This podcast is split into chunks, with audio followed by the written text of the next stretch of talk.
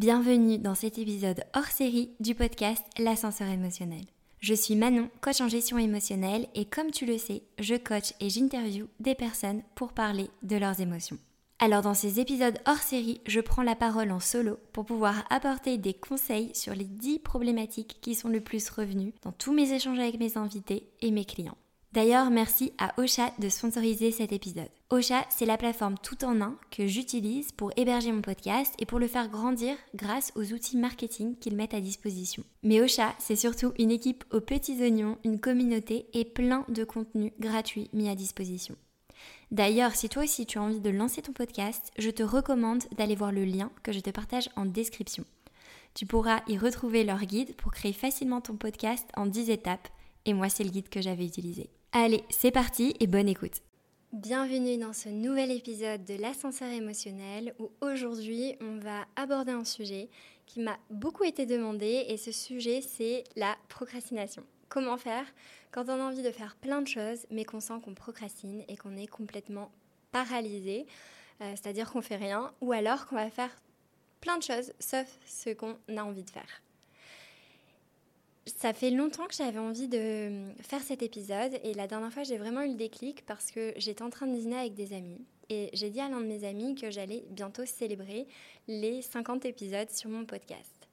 Et ce que j'ai trouvé super intéressant, c'est que mon ami m'a demandé qu'est-ce qui a fait que tu as tenu quand tu n'avais pas envie d'enregistrer des épisodes de podcast? Et je me suis dit que c'était une super bonne question parce que quand je lui ai dit trop bien, j'ai fait mes 50 épisodes, il a vraiment valorisé le fait que j'avais tenu sur la durée, plus que la réussite en elle-même euh, de 50 euh, épisodes, c'est symbolique. Et là, j'ai commencé à, réfléchir vraiment sur toutes les choses qui avaient fait que, bah, effectivement, il y a des fois où j'avais pas envie d'enregistrer, même si j'adore, donc ça n'a rien à voir. Et je me suis vraiment concentrée sur toutes ces choses qui ont fait que j'arrivais à avancer et à continuer malgré des fois des baisses de motivation.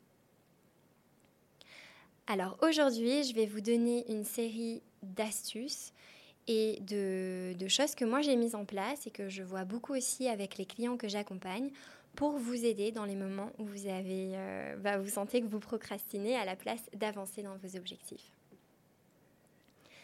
Donc c'est pas des hacks, c'est des astuces euh, qui euh, se mettent en place progressivement et qui vont venir nous aider à, instaurer de nouvelles routines, de nouvelles habitudes qui vont pouvoir nous aider à atteindre nos objectifs. La première astuce, même si elle semble évidente, souvent c'est celle qu'on oublie et c'est savoir pourquoi est-ce que j'ai envie de faire quelque chose. Pourquoi est-ce que j'ai envie de réaliser cette tâche pour laquelle je procrastine? Pourquoi est-ce que j'ai envie de me mettre au sport et pourtant je ne vais pas courir alors que je voulais aller courir?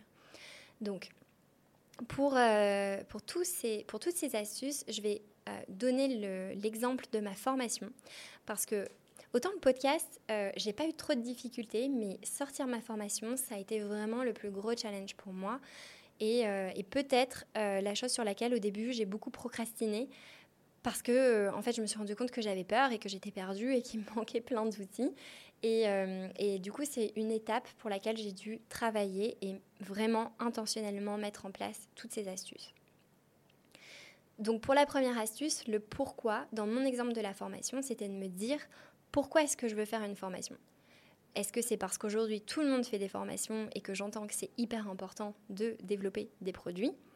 Euh, si c'est cette raison, ça va être compliqué de tenir sur du long terme parce que c'est pas un pourquoi qui m'appartient, c'est pas un pourquoi qui vient de moi.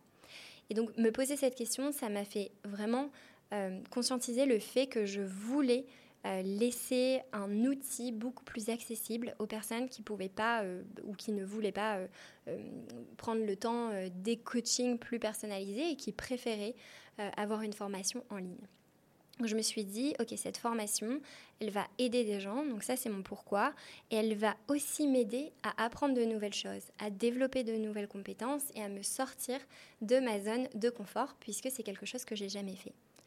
Donc ça, je savais que ça allait m'aider à grandir et à faire grandir mon business et que ça allait être une nouvelle étape super importante. Donc avoir son pourquoi, ça nous permet euh, d'être motivé. Euh, ça nous permet de déclencher cette émotion hyper positive qu'on va ressentir en nous de euh, trop bien, je veux y aller. Sauf que la motivation, ça ne suffit pas. Donc c'est la première étape, mais au final, on peut être motivé et avoir tout le temps 10 000 idées de projets, mais ne pas passer à l'action. Et en fait, cette première étape, elle est importante, mais elle ne peut pas aller sans la deuxième étape euh, que je vais vous présenter, euh, puisque la motivation, elle est éphémère. Elle est éphémère tout simplement, et c'est normal, c'est parce qu'elle découle euh, d'une émotion positive qu'on a sur un moment, d'une émotion d'excitation, de visualisation dans le futur, et on ne peut pas l'avoir tous les jours avec nous. Et donc pour cultiver cette euh, première astuce qui est de vraiment définir euh, avec intention le pourquoi est-ce qu'on se fixe un objectif ou une tâche, la deuxième euh, étape, c'est celle qui a tout changé pour moi. Et c'est penser au comment. Et ça, c'est une étape qui est très sous-estimée. Et c'est-à-dire, ok, trop bien, je sais pourquoi, je me visualise en train de réussir. Mais maintenant, me visualiser à comment est-ce que je vais réussir? Comment est-ce que je vais faire? C'est quoi toutes les étapes qui vont m'aider euh, et que je vais apprécier aussi? C'est quoi tout le process que je vais devoir réaliser pour euh, faire accomplir cet objectif, accomplir cette action que, je me suis mise en objectif? Et donc c'est vraiment pour cette étape que j'utilise la puissance de la visualisation et que j'apprends à aimer le process beaucoup plus que euh, aimer le résultat. Et cette étape, elle m'aide à me visualiser comme une personne qui a de la rigueur, comme une personne qui tient ses engagements, comme une personne qui est responsable. Et je trouve ça hyper puissant en fait parce que ça devient identitaire. C'est je suis responsable, je me suis engagée, j'y vais, je visualise comment je vais y aller. Et cette deuxième étape de visualiser comment, ça peut aller euh, du process à plein de détails euh, qu'on va apprécier dans le quotidien ou dans la routine qu'on va instaurer. Par exemple, pour ma formation, euh, tous les jours, je fais du sport. Donc, tous les jours dans ma vie, je fais du sport et je sais que pour beaucoup, le sport est un moment qui permet de ne penser à rien. Moi, c'est l'inverse. C'est le sport, c'est le moment où intentionnellement, je me dis, je vais pouvoir utiliser ce moment où je fais du cardio ou alors je me, balade euh, pour visualiser euh, la vie dont je rêve, les objectifs que j'ai envie d'accomplir et visualiser un quotidien avec lequel je me sens alignée. Donc c'est un moment que j'utilise pour visualiser, me connecter à mes objectifs et je me souviens que euh, tous les jours, pendant que les semaines, la semaine avant ma formation et pendant que j'enregistrais ma formation, j'avais ce rituel d'aller marcher et de dire ok, maintenant je visualise le comment. Comment est-ce que j'ai envie de ma journée de demain? Comment est-ce que j'ai envie de faire cette formation? Avec quels outils? Comment euh, Avec quelle énergie? Avec quelle intention? Dans quel environnement? Et je visualisais toutes les étapes. Et euh, donc j'avais ce rituel où je visualisais ma journée de tournage, euh, à quoi allaient ressembler mes supports. Et, et c'est un peu cliché, mais du coup je m'imaginais beaucoup en girl boss de je vais faire ci, je vais faire ça, et je continue de euh, manger euh, sainement, et je continue de faire du sport. Et le fait de me visualiser comme ça, ben, ça m'apportait énormément de... Ça me redonnait cette motivation à aimer le process. Et ça me donnait beaucoup de clarté sur comment est-ce que j'allais y arriver et comment apprécier tout ça. Et j'avais vraiment décortiqué mes journées, ma journée idéale pour réaliser mon objectif qui était de tourner ma formation. C'est-à-dire que je savais que le matin, je voulais commencer ma journée en prenant la lumière et en faisant une balade. Euh, que après, j'allais directement euh, tourner mes vidéos parce que c'est le matin que j'ai la meilleure énergie. Je visualisais comment j'allais avoir mon setup et chaque détail euh, pour que, bah pour que j'aime bien la façon dont j'allais tourner mes vidéos de la formation, l'énergie que j'avais envie de transmettre et ça me rendait super heureuse parce qu'en fait, le fait d'y penser, ça faisait que j'avais beaucoup moins de friction entre le moment où je me disais ah je vais tourner ou je vais écrire et le moment où je passe à l'action parce que j'étais pas perdue. Je savais ce qui allait se passer, je savais comment ça allait se passer. Alors je peux pas tout contrôler, mais j'avais au moins une idée agréable et une idée claire et précise de comment j'allais vivre ce process. Et c'est quand on commence à visualiser le comment, à planifier le comment, euh, qu'on commence à aimer le process de la rigueur et qu'on commence à penser autrement les objectifs. Parce que faire ça, ça m'a pas seulement rendu fière de sortir ma formation à la date prévue, mais ça m'a rendu fière aussi d'avoir tenu mes engagements envers moi-même et de me dire que euh, bah, plus je fais ces étapes, plus je suis une personne où je me dis je suis fiable envers moi-même. Et du coup, on passe euh, vraiment à euh, l'étape de la discipline et à la satisfaction. C'est-à-dire que je trouve que la motivation nous donne de l'émotion qui va être plus du plaisir et c'est instantané. Et la discipline va venir nous donner de la satisfaction et un sentiment d'alignement beaucoup plus serein avec nous-mêmes. Après, il y a la troisième étape qui est faire des recherches et vraiment venir s'imprégner de ses objectifs ou de l'étape qu'on a envie de vivre. En fait, je trouve que quand on a des objectifs, et c'est pour ça qu'on ne peut pas en avoir 10 000, mais j'y reviendrai après, c'est important d'avoir des phases de vie ou d'avoir un environnement qui va nous aider à réaliser cet objectif. Et pour ça, donc faire des recherches et s'imprégner de, de ses objectifs et de ses rêves, ça peut être écouter des podcasts, lire des livres, euh, faire un binôme euh, ou euh, intégrer un groupe de personnes qui ont le même objectif. Et vraiment venir construire, vraiment venir mettre tous les, les, petits détails de notre environnement qui vont régulièrement nous faire penser à cet objectif. Et je sais que pendant ma formation, je ne faisais que ça, faire des recherches et m'imprégner vraiment de de tout ce que je voulais accomplir et de la formation. Je regardais des vidéos YouTube tout le temps, je consommais euh, énormément de podcasts euh, sur ce sujet, de personnes qui avaient fait des formations, de leur retour, de leurs hacks, de leurs difficultés. J'avais pris un coach aussi pour euh, développer certaines compétences et aussi faire péter certaines barrières mentales que j'avais. Donc vraiment, moi j'avais fait ça pour ma formation, mais on peut imaginer que quelqu'un qui a envie de se mettre euh, je ne sais pas, à courir, euh, se disent ok, je veux courir parce que je vais être en bonne santé, tout ça, tout ça, et je ne vais pas penser à la course que les trois fois par semaine quand je mets mes baskets, mais peut-être que je peux lire un article sur comment améliorer mes techniques de respiration quand je pars courir pour que ça m'aide. Euh, comment un podcast sur comment quelqu'un, je ne sais pas, qui n'aimait pas du tout courir ou qui n'arrivait pas, a réussi à se challenger et à progresser et vraiment venir se cultiver cette motivation et ces ressources euh, qu'on va pouvoir utiliser au moment où on va vouloir passer à l'action. Donc moi, je dévorais quotidiennement du contenu et ça m'aidait à développer ma curiosité et mes connaissances. Et ça faisait vraiment que tout ça était... que le tourner ma formation, c'était devenu un hobby, c'était devenu quelque chose qui faisait partie de mon quotidien. Et j'avais de moins en moins de friction et c'était pas du tout une obligation. La quatrième astuce, c'est se créer une routine et un environnement propice à notre euh, objectif et à notre réussite.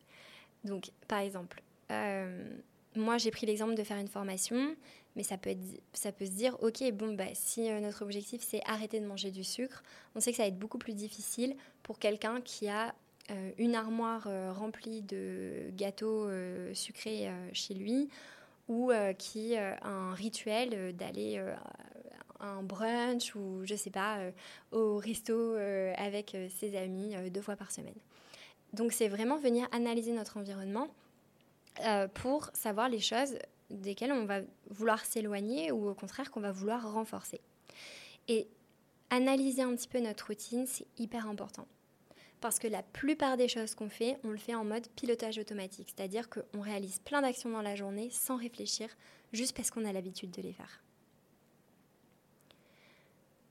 Donc venir euh, un petit peu faire l'état des lieux de notre environnement, de quoi est-ce que je veux m'éloigner intentionnellement? Et qu'est-ce que je veux renforcer ou qu'est-ce que je veux préserver dans mon environnement, dans ma routine?